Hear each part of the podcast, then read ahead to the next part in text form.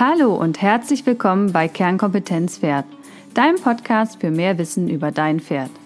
Mein Name ist Dr. Veronika Klein und ich bin Fachtierärztin für Pferde. Da mir in der Praxis täglich Pferde begegnen, die aufgrund von Fehlinformationen und/oder Unwissenheit erkranken oder sogar leiden, habe ich diesen Podcast gestartet, damit du als informierter Pferdebesitzer dein Pferd nachhaltig gesund erhalten kannst. Denn Vorbeugen ist ja bekanntlich besser als Heilen. Kompakt, fundiert und digital Wissen über Pferdegesundheit. Ganz nach dem Motto, es ist nicht wichtig, besser als jemand anderes zu sein, sondern besser als am Tag zuvor. Und in diesem Fall für dein Pferd. Viel Spaß! Heute geht es um die wunderschöne Sache, ein eigenes Pferd zu bekommen. Wer träumt nicht davon? Jedoch beinhaltet diese Entscheidung eine große Verantwortung, viele neue Aufgaben, jede Menge Vorbereitungen und zuletzt ganz viele Fragen rund um das Thema Pferd. Doch zu Beginn steht erst einmal die Auswahl des geeigneten Pferdes. Hierbei sollte die Konstitution, also Exterieur und das Interieur, beachtet werden. Passt das Pferd zu mir und meinen Wünschen? Sich vorher Gedanken zu machen, welche Ziele verfolge ich, warum möchte ich ein Pferd und welche Charakterzüge habe ich als Person, können im Nachhinein viel Frustration ersparen, sowohl dem Reiter wie auch dem Pferd. Also, falls du vor solch einer Entscheidung stehst, lade ich dich ein, setz dich hin mit Stift und Papier und bring deine Gedanken zu diesem Punkt zusammen. Es hilft auch, objektive Entscheidungen zu treffen, wenn du von vielen Seiten beeinflusst wirst oder dich Pferdeaugen anschauen. Besinne dich dann immer wieder auf deine Ziele und deine Wünsche.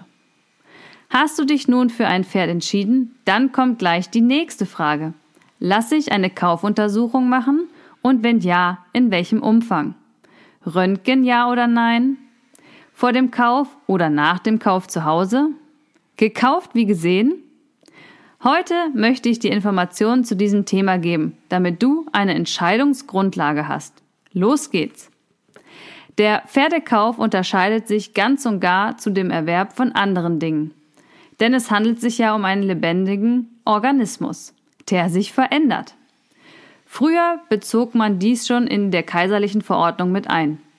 Hier gab es den Hauptmangelkatalog und den Grundsatz der Vertragsfreiheit. Du kennst vielleicht noch einige Hauptmängel. Ich habe die noch in meinem Reitabzeichen gelernt. Zum Beispiel die Mondblindheit heute bekannt als periodische Augenentzündung. Mehr Informationen dazu gibt es in einer separaten Podcast-Folge. Diese Regelungen waren bis 2002 gültig. Wurden diese Krankheiten innerhalb von 14 Tagen nach Kauf festgestellt, konnte der Käufer die Rückabwicklung verlangen. Durch die EU-Harmonisierung wurde dieser Teil gestrichen und nun gilt die Gleichgewährleistung wie für Sachen. Es wird nun von der Mangelfreiheit gesprochen und diese soll geprüft werden. Das gilt zum einen für die Gesundheit des Pferdes und die körperliche Eignung für den Verwendungszweck. Hier geht es insbesondere um den Verkauf von Pferden von Unternehmern an den Verbraucher, also neumodern B2C. Wir unterscheiden in drei unterschiedliche Untersuchungen. Wir haben einmal die Kaufuntersuchung, dann zweitens der tiermedizinische Befundstatus und drittens die tiermedizinische Kaufkontrolle. Ja, im Einzelnen die Kaufuntersuchung. Hier haben wir einen Käufer und einen Verkäufer und das ist einmal die Kenntnis über die Gesundheit und der Käufer möchte natürlich eine Grundlage zur Kaufentscheidung.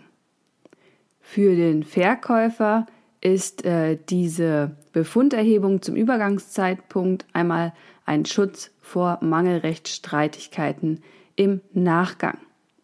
Ja, zweitens der tiermedizinische Befundstatus, der wird auch umgangssprachlich häufig Züchtertüv genannt. Hier haben wir nur einen Verkäufer, aber noch keinen konkreten Käufer. Und als letztes haben wir die tiermedizinische Kaufkontrolle die erfolgt äh, nach dem Kauf, wenn eine Vermutung auf einen Mangel vorliegt im Nachhinein. Das ist natürlich nicht empfehlenswert, grundsätzlich so handzuhaben. Besser ist es natürlich immer, vorher die Untersuchung zu machen. Zu bedenken ist, die Untersuchung stellt natürlich nur eine Momentaufnahme dar und eine Prognose über zukünftige Entwicklungen oder Auswirkungen von Befunden kann nicht gegeben werden. Das wünschen sich aber natürlich alle. Häufig höre ich den Satz, das Pferd ist relativ günstig, da machen wir keine AKU. Das halte ich für einen Fehler. Denn wenn du dir einen Partner fürs Leben kaufst, sollte der gesund sein.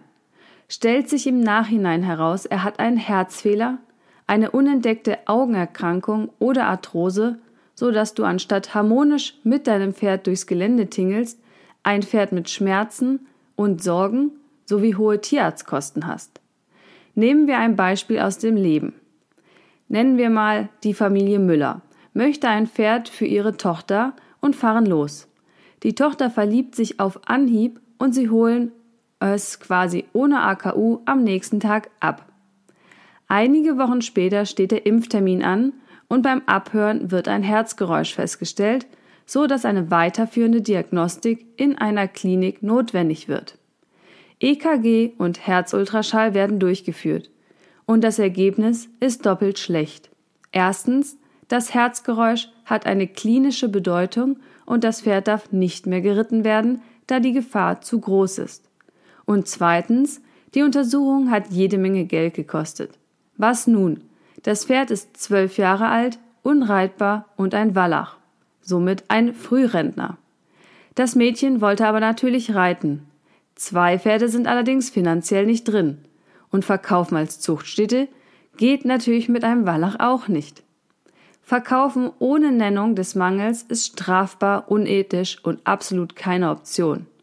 Also was tun? Verkaufen als Beisteller, auf eine Wiese stellen und weitere 15 Jahre die Kosten tragen, schlachten, das geht natürlich nur, wenn es ein Schlachtpferd ist, und ein Nicht-Schlachtpferd wird mit diesem Befund aus meiner Sicht auf keinen Fall eingeschläfert, denn es handelt sich ja nicht um ein unerträgliches Leiden des Pferdes. Das ist jetzt eine Geschichte und ich könnte euch noch hundert weitere davon erzählen. Es ist immer wieder traurig, verzwickt und teuer. Die Vorbesitzer waren doch aber so nett. Naja, also im besten Fall wussten die es auch nicht. Und im schlechtesten Fall kann man jedem Mensch nur vor den Kopf schauen. Betrachten wir noch die andere Seite. Du willst ein Pferd verkaufen und hast nun einen Käufer. Die Ankaufsuntersuchung wird abgelehnt und dein Pferd geht in den neuen Stall. Einige Wochen später klingelt das Telefon und die Käufer wollen das Pferd zurückgeben, da es angeblich nicht in Ordnung ist. Hättest du jetzt eine Kaufuntersuchung gemacht, hättest du ein Protokoll über die Befunde am Übergangtag und eine Sicherheit. Es schützt dich somit vor Mangelrechtsstreitigkeiten. Denn wenn wirklich etwas grob fahrlässig übersehen worden wäre, darf ja dein Tierarzt dann dafür haften. Also, ich hoffe, ich konnte dir vermitteln, warum ich aus meiner Praxiserfahrung die Untersuchung des Pferdes am Tag der Übergabe als sinnvoll erachte. Genug der rechtlichen Lage. Was wird nun untersucht? Gehen wir das Protokoll einmal zusammen durch und sprechen über die Untersuchungen, was sie ausschließen können und was aber auch nicht. Los geht's! Grundsätzlich ist der Kaufuntersuchungsvertrag formfrei. Jedoch wird natürlich empfohlen, eine entsprechende Vorlage zu nutzen, wie zum Beispiel das von der GPM, Gesellschaft für Pferdemedizin, und dem BTK, Bundestierärztekammer. Die haben nämlich zusammen ein Formular erarbeitet und das nennt sich Vertrag über die Untersuchung eines Pferdes. Der beinhaltet den Untersuchungsstandard. Der kann natürlich in Absprache gekürzt, aber auch stark erweitert werden. Was braucht es, um diese Untersuchung durchführen zu können? Damit fangen wir mal an. Es braucht eine ruhige und störungsfreie Umgebung, einen gut beleuchteten Untersuchungsplatz, für die Augenuntersuchung einen weitestgehenden abzudunkelten Raum oder Umgebung, eine Laufstrecke von mindestens 30 Meter und einen Platz zum Longieren mit weichem Boden. Falls etwas davon nicht gegeben ist, sollte dies unbedingt im Protokoll vermerkt werden. Vorneweg gibt es dann eine Tierhaltererklärung, in der der Verkäufer Auskunft gibt über die Vorerkrankungen, Allergien und Verhaltensauffälligkeiten. Denn nicht alle Erkrankungen können zu jeder Zeit ermittelt werden. Sagen wir, du kaufst einen Isländer im Winter. Diese neigen bei uns zum Sommerexzem. Im Dezember kann der Tierarzt dies aber nicht erkennen. Ebenso eine Atemwegsproblematik, die nur im Sommer auftritt, aufgrund von einer Allergie. Oder aber ein Headshaking, das nur beim Reiten auftritt. In der Untersuchung wird das Pferd nämlich nur ohne Reiter begutachtet. Also achte darauf, diese Angaben vom Vorbesitzer zu bekommen und als Verkäufer nenne alle Punkte. Der Käufer entscheidet sich dann wissentlich für das Pferd, vielleicht trotz einer Abweichung wie zum Beispiel Koppen. Dies kann dann kein Grund im Nachhinein sein, das Pferd wieder zurückzugeben. Dann wird das Pferd klinisch untersucht. Erst die Adspektion, also das Betrachten des Pferdes, dann die Palpation. Dabei untersuchen wir den Pflegezustand, den Ernährungszustand, Haut und Haare, achten auf Narben und Hauttumore. Natürlich werden die Pattwerte genommen, also Puls, Atmung und Temperatur. Dann werden die Augen angeschaut, Lymphknoten abgetastet und auf Nasenausfluss und spontanen Husten geachtet und natürlich auch Verhalten mit kontrolliert. Der Atmungsapparat wird abgehört, einmal in Ruhe und nach Atemstimulation. Natürlich hören wir auch das Herz ab und zwar auch einmal in Ruhe, einmal kurz nach der Belastung und nach etwas Zeit danach. Die vordere Maulhöhle wird mit dem Zungengriff kontrolliert. Beachte bitte hier, dass damit keine vollständige Maulhöhlenuntersuchung gemeint ist, denn dafür bräuchten wir ja eine Sedierung und das Maulgatter rein rechtlich. Dann schauen wir noch die äußeren Geschlechtsorgane an, der Kot wird beurteilt und die Venen am Hals. Dann geht es weiter und wir tasten den kompletten Bewegungsapparat ab, also Rücken, Hals, Beine, Bauch und Brustregion. Nach Absprache kann Blut entnommen werden, entweder zur sofortigen Untersuchung auf Dopingmittel oder zum Einfrieren, um eventuell bei Verdacht später eine Untersuchung durchführen zu können. Diese Blutuntersuchung ist sehr teuer. Daher wird häufig die Einfriervariante gewählt. Die Lagerung kostet zwar auch etwas, aber deutlich weniger. Nach sechs Monaten werden die Proben dann aber vernichtet. Dann geht es auf in die Bewegung. Schritt und Trab auf harten und weichem Boden, zwar auf gerader und auf gebogener Linie. Beugeproben und dann wird auch in der Bewegung noch begutachtet, ob da ein Atemgeräusch vorliegt. Und wie gesagt, nochmal die Herzfrequenz genommen vor der Belastung, sofort nach der Belastung und fünf bis zehn Minuten weiter, also danach. Daran schließt sich dann die Röntgenuntersuchung an. Inzwischen sind es 18 Aufnahmen nach dem neuen Röntgenleitfaden. Der Hinweis zu Beginn im Leitfaden lautet, die sorgfältige klinische Untersuchung ist die wichtigste Grundlage zur Beurteilung der aktuellen körperlichen Verfassung eines Pferdes bei der Kaufuntersuchung. Die röntgenologische Untersuchung und Befundung ist eine Zusatzuntersuchung und stellt im Rahmen des Kaufgeschehens lediglich einen kleinen Ausschnitt der Befundspektrums dar. Und er gilt übrigens nur offiziell für lahmfreie, warmblütige Reitpferde ab einem Alter von drei Jahren. Häufig werden ja leider nur die Bilder rumgeschickt und dann soll eine Aussage getroffen werden. Das ist aber, ohne das Pferd live gesehen und untersucht zu haben, nicht möglich. Die Röntgenbilder sind immer nur im Zusammenhang mit der klinischen Untersuchung zu beurteilen. Im neuen Leitfaden sind übrigens keine Rückenbilder mehr vorgesehen, dafür aber das Sprunggelenk aus drei Ebenen. Und die erhobenen Befunde werden dann in zwei Kategorien eingeteilt. Einmal Röntgenbefunde, bei denen ein Risiko, eine Lahmheit zu verursachen, nicht zuverlässig eingeschätzt werden kann. Das heißt, hier weiß man es also einfach nicht. Und dann gibt es Röntgenbefunde, die mit einem Lahmheitsrisiko behaftet sind. Sie werden in der Befundliste dann mit Risiko gekennzeichnet. Bedenke, es gibt Pferde nämlich mit winzigen Veränderungen, die große Probleme haben. Und es gibt Pferde mit gravierenden Röntgenbefunden, die keine Probleme damit haben.